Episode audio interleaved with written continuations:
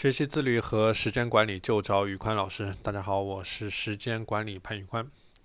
今天我想来和大家来算一笔时间账。首先，我想问一下大家，一年有多少时间？我们来算一下，一年的时间有三百六十五天，一天有二十四个小时，那就是八千七百六十个小时。一个小时有六十分钟，所以说一天有五十二万五千六百分钟。而一分钟有六十秒，所以说我们每一天有三千一百五十三万六千秒。OK。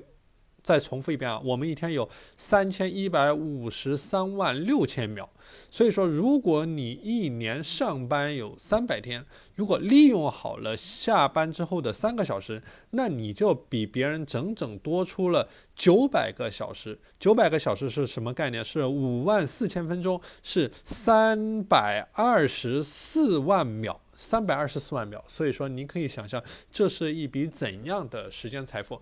那么有学员就会问了，我们应该怎么样去利用好这下班后的三三个小时，这五万多分钟呢？OK，我在下期的节目会给大家介绍具体的方法。